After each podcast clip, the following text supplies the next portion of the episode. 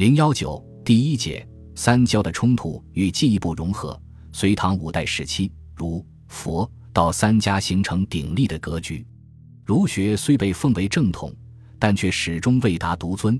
佛学尽管非常兴旺发达，然而却时时受到来自儒、道两方面的攻击和劫难。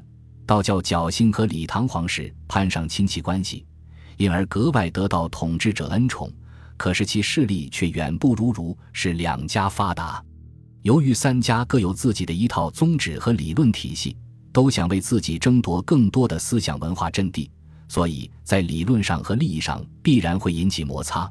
加之佛教是外来宗教，使它与儒道之间又多了一层中外文化的冲突。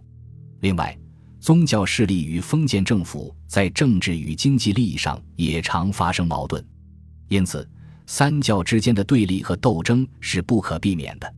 尽管如此，由于统治者采取了三教并重的文化政策，使得儒、释、道三家都尽力与王权保持一致，同时他们之间在理论上也不无相通之处，所以三教之间的相互融摄成为时代思潮的主流。